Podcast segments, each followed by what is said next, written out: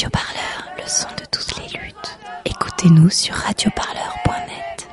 Le justiciable a besoin de moi, mais aussi des magistrats.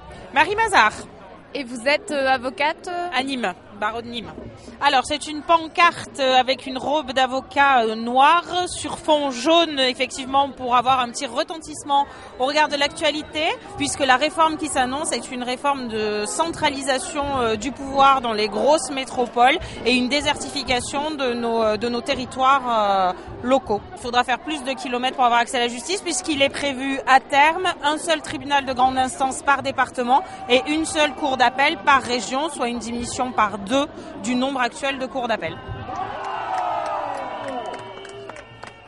Est-ce qu'on peut imaginer un instant que la justice, au moment où les citoyens demandent plus d'accès à la justice, au moment où ils veulent plus de justice, est-ce qu'on peut imaginer que la justice ne fasse pas partie du grand débat national?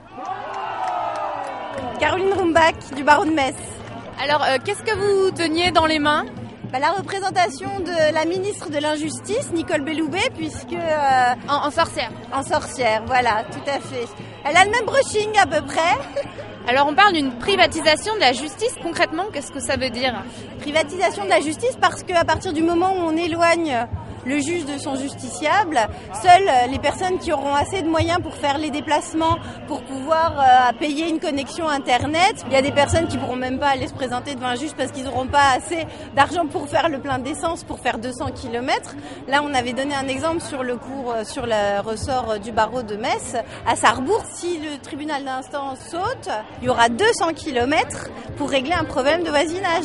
Les gens vont laisser tomber. Et c'est, je pense, qui est recherché à terme. Gens ont soif de justice aujourd'hui et cette réforme, elle est euh, la démonstration d'une injustice pure. C'est pas les magistrats, c'est pas les greffiers, c'est les loupés.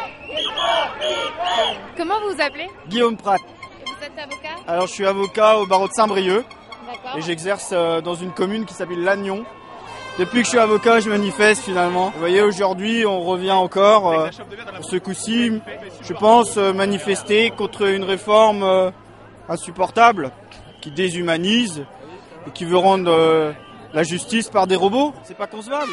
Est-ce que vous, vous souhaiteriez qu'un jugement euh, soit rendu par un robot vous concernant? Voilà la vraie question. Nicole Bello, elle se dit qu'elle n'allait pas supprimer des, des tribunaux, alors que vous, vous craignez, vous craignez une suppression? Bien sûr qu'elle ment. On ne nous annonce pas de suppression pure et simple de tribunaux. On, nous annonce des suppressions de compétences, ce qui revient au même. Et vous, savez, quand on vit dans des zones rurales, se déplacer, c'est très compliqué. Donc euh, continuons à monter tous les tribunaux. On va tous terminer à Paris à ce niveau-là. C'est pas ce que les avocats de France veulent, je crois. Oui, ce texte est minoritaire dans le pays. Oui, ce texte est minoritaire parmi les professionnels du droit. Hugo Bernalicis, député La France Insoumise. Non, il n'est pas fait pour le justiciable. Il est fait contre le justiciable uniquement pour des petits intérêts boutiquiers et comptables. Regardez l'arnaque, et je vous la redis. Un budget en hausse de 3 milliards sur 4 ans. On devrait être en train de discuter de quel tribunal on va rouvrir. De où est-ce qu'on va remettre euh, de l'accès au droit. Est-ce que c'est ça qu'on est en train de faire? Non, parce que sur ces 3 milliards supplémentaires, c'est 1,7 milliard pour la construction de nouvelles places de prison. Un demi-milliard pour le logiciel qui va être interfacé entre la justice et l'intérieur. Il était temps. Et à la fin, il reste quoi pour la justice en tant que telle Pour la faire fonctionner? Rien. Rien. Des clopinettes. Ce qui perdure, c'est effectivement ce sentiment d'injustice dans le pays. Alors il est grand temps de mettre en échec ce projet de loi sur la justice. Merci.